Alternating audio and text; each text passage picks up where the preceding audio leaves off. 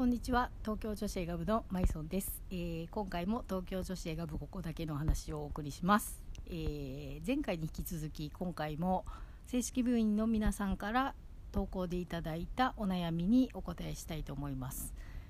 では最初のお悩みです、えー、白兵衛さんからの投稿です。東京女子映画部所属の白兵衛です。女子は字のごとく女の子であるわけです。しかしながら私はもう女子とは程遠い年齢です、えーさて私の悩みはズバリそこにあります。例えば「美女と野獣」などの映画を見た時に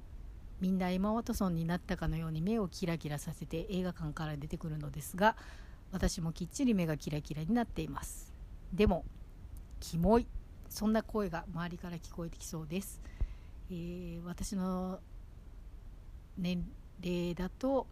えーしっくりこないなんて悲しい話はありますか？浮かずに誰にも見えないふりをされずにしっくりした状態で普通に好きな映画を見るにはどうしたらいいでしょうか？というお悩みです。いやこれはあの全然もういつまででも女子でいいと思います。東京女子映画部を作る時もあの私自身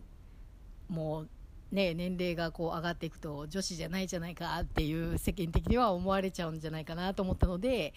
えー、とどうしようかなってちらっとは思ったんですけどでもねもう女子は女子ですしあのうちのキャッチコピーもいくつになっても女子は女子って歌っておりますのでぜひもう何歳でもみんな堂々と女子として女子を犯してもらいたいなと思います。で全然もうねあのどんなこう映画若い人向けの映画とかでも年齢関係なくあの見て一緒に共感できたらそれでいいんじゃないかなと思いますしあの白兵衛さんが気にしているような感じで多分周囲も 見てないと思うのであの全然堂々ともうキラキラした目であの楽しんで映画館から満足して出てきてほしいなと思います。で映画館によってはもちろんねこう客層がいろいろ特徴はあると思うんですけどあのラインナップも映画館によっていろいろ特徴があると思うのでなんかねあのそればっかりに合わせてそこでしか見ないってなるとまた見られる映画も絞られてきちゃうともったいないですし本当に気にせずにもう女子で堂々といきましょう。はい投稿ありがとうございました。で、えーお次のお悩みです、えーこちらはグッキーさんからのお悩みで映画関係の仕事に就きたいのですがっていうお悩みです。えーとまずまあ映画関係に関わらずだと思うんですけどなんかまあ業界をこうざっくりここに行きたいなっていうのは今あのあると思うのでそこからこうもっと具体的にこう細かくどんどんどんどん絞っていくとあのちゃんとこうくっきりと道が見えてくるんじゃないかなと思うんですけど例えばまあ映画関係のお仕事で考えてみると映画会社っていうのがまあまず一番分かりやすく就職先として浮かぶと思うんですけど映画会社さんの中でも、まあ、外資系なのかとか日本国内の映画な映画会社なのかとかもありますしあとまあ洋画も邦画もやってるところもありますし規模も全然それぞれ違いますし、えーそういうのはあるんですけども例えば、まあ、東宝さんとかだと不動産があのメインというかあの母体自体はね不動産とかで やってる中でまあ一番やっぱり東宝さんっていうと映画っていうイメージがあるんですけど、まあ、不動産もあのやってる会社なのでもっていうか多分不動産の方があの軸というか柱じゃないかなと思うんですけどあの例えば東宝さんに就職されたとしても映画の部署に行けるかどうかも多分わからない部分があったりするとは思うので、まあ、そういう意味も含めて、えー、とその会社のこと、まあ、もし特定の会社が行きたいところがあるんだったらこうよく調べて、えーそういう他の部署に回ってでも最終的に映画のお仕事ができるんだったらそれでもいいっていう考えるのかどうかでまた違ってきますしいや絶対にもう最初から最後まで映画の仕事がいいですってなると映画しかやってない会社に入った方がいいと思いますしあと,、えーと、映画のお仕事やってるんですって例えば私が業界外の人に初対面の人にちょっと自己紹介した場合に返ってくる反応でいつもああそうそう言われてみればそうだなと思うんですけど映画関係のお仕事してますってざっくり言うと映画作ってるんですかって聞かれることが意外に多くて。でまあそういうのももちろんそういう部分でもちょっと仕事がいろいろあるっていうことが分かると思うんですけど例えば映画のお仕事したいっていう時に作る側に行きたいのか宣伝するところに行きたいのかうちみたいに映画をもう出来上がってるものをこう紹介するところに行きたい媒体とかに行きたいのかとか。で例えば媒体でも映画雑誌とか映画ウェブサイトとかそれだけをやってる会社もあるとは思うんですけど、まあ、例えば出版社とかだと他の雑誌とか他のジャンルとかもやってるので、えー、そういうところでも、まあ、映画のところに行けるかどうかもわからないとかも出てきますし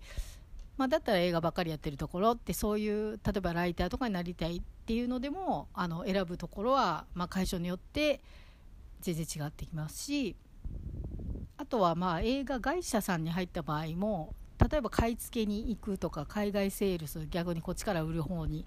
行くっていうところもありますしあと権利関係でこう交渉するところとか。えー、それもまあ国内で交渉する人もいれば海外とやり取りするとかあとこう写真とかこう素材をどう使っていいんですかどこまでいいんですかみたいなこう細かい仕事をやるあの方々もいますしあと、まあ、制作的なところでいうと本当に撮影して作ってっていうあのところもあれば海外の作品に翻訳つけたりとかあの吹き替えの演出するとか。字幕入れるとかそういうこう結構いろいろもう本当に多岐にわたる職種とかがあるので その中でどれがしたいのかっていうのをあのどんどん絞っていくとどんな会社があるのかなっていうのとだんだん紐づいてくるので、えー、就職活動もちょっと具体的にできしやすくなるのかなと思います。で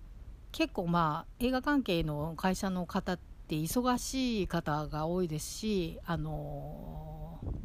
ご時世がご時世なんで昔よりはマシにはなったと思うんですけどやっぱりすごく夜遅くまで働いたりとかあの土日出たりとか、まあ、最近ちょっとこう土曜日に初日とかじゃなくて金曜日から劇場公開するものが増えたのであの舞台挨拶とか、まあ、金曜日やったりするところも多いんですけどやっぱりまあ土日ね休みの日がすごくお客さんも入ってくるので、まあ、そういう状況を見に行ったりとか舞台挨拶とかそういう宣伝の方とかだとあのその普通に平日に決まった時間行って定時で帰るみたいなことはあまりもうありえないとは思うので、えーとそれでもやりたいのかとかまあ、すごく華やかなお仕事に見えるんですけどあの本当に地道な努力とあの大変な作業と、うん、なんかそれぞれのお仕事によってだと思うんですけどあの、まあ、やってみないとねなんか分からないところなんであの言葉でこう私がなんかこう偉そうに言ってもあれなんですけどあの本当に華やかな部分だけではないっていうのはちょっとお伝えしつつただやっぱりそれでも皆さんこうやってるのは、まあ、映画が好きな方も本当に多くて、えー、ね、そういう好きな気持ちでやりきってる乗り越えてるみたいなところはあると思います。でまあ、もちろんあの逆に言うと映画別にそんなに言うほど好きじゃないですよっていう方ももちろんいるんですけどあのそれはそれであの必要というかあのそういう視点の人も必要だと思うので、まあ、いろんな人が本当にいるんですけどあの映画が好きで映画のまあ本当に何がしたいのかっていうのとまあどれぐらいやりたいのかっていうところがちょっと試されるというか実際入った時にあの結構まあ辞めていく方早く辞めていく方はもう本当早く辞めちゃうっていうことはよく聞くので、えー、まあ、生存確率って言ったら変なんですけど あの長い人は本当に長いですけど辞めちゃう人も結構いるなっていうあの印象です。ただ、まあ、1回業界に入ると横ですごく動いたりするのでなんかこう1社で一生そこにいる人の方が少ないっていうかまあ去年まであそこの映画会社にいたけど次ここに移りましたとかまたこう34年したら違うとこに移ってますとかあのそれは普通にあるのでなんかこうキャリアを積んでいくっていうか最初からこうやっぱり大きい会社とかあのね、メジャーなところに入ろうとするとあの本当にすごい人数が受けてると思うんですけど、まあ、規模は小さい会社でもあの第一線で本当に大きい作品とか扱ってる会社さんがあの世の中にはあの名前は出てこないかもしれないんですけど業界内では本当にもうこういうタイトルはあそこの宣伝会社がやってるとかあのそういうところが結構あるので。えー、細かく調べていただければあのやりたいところ入りたいところが見つかるんじゃないかなと思います。というわけでまあなんかねちょっとこう私の分かる範囲でしかなくてえあの正直普通に私が接してるのは宣伝さんとかが多いのであのどうしてもちょっと映画会社さんとか DVD メーカーさんとかあの配信業者の方とかの中でもあの宣伝の方の、まあ、働きぶりを拝見したりとかあのそういうことが多いのでちょっとそっちに話が寄ってしまいますけれどもあの制作とかあのしたい方とかは制作したいなと思ったらちょっとそういうのに近いお友達とかなんかそういう制作会社とか調べてみてもいいんじゃないかなと思います。なのでちょっと役に立つ情報になったか分かりませんけれどもあのまあ、あと例えば中途中途採用が結構もうほぼメインなので一旦一般企業に入って社会人経験積んであの無駄にはならないと思うのでなんかそのそういうところで積んでからゆっくり考えて入るっていうのもありだと思います。なのであのもし新卒で今就職活動をしようとしてて、えーと、どっかに入りたいっていうんだったら多分新卒で取るとこ自体が本当に限られてるんですけど、えーと、そこでなんかこう入れなかったって言って落ち込むんじゃなくてまあ、受けるだけ受けてみて受かったら入れたらラッキーです。しもしダメだったとしても一回なんかこうちょっとつながりがあるんじゃないかなっていう他の業種でもなんかこう入ってみるとかあの直接つながりがなかったとしてもあの本当に社会人経験1回積んでますっていうだけでもあのその中途採用で入るときに、まあ、入りやすいというかあの何も社会経験してない人が急に中途採用で入るよりはあのある程度社会人としてなんか積んできたものがある人の方が多分入りやすいと思うのであの諦めなければ叶うと思います。応援していますので、えー、ぜひ頑張っていただければと思います。では、えーと、今日はこのお悩み2件ということで、えー、また次回もお悩み相談に、えー、乗らせていただきたいと思います。本日もお聴きいただきましてありがとうございました。次回もお楽しみにしてください。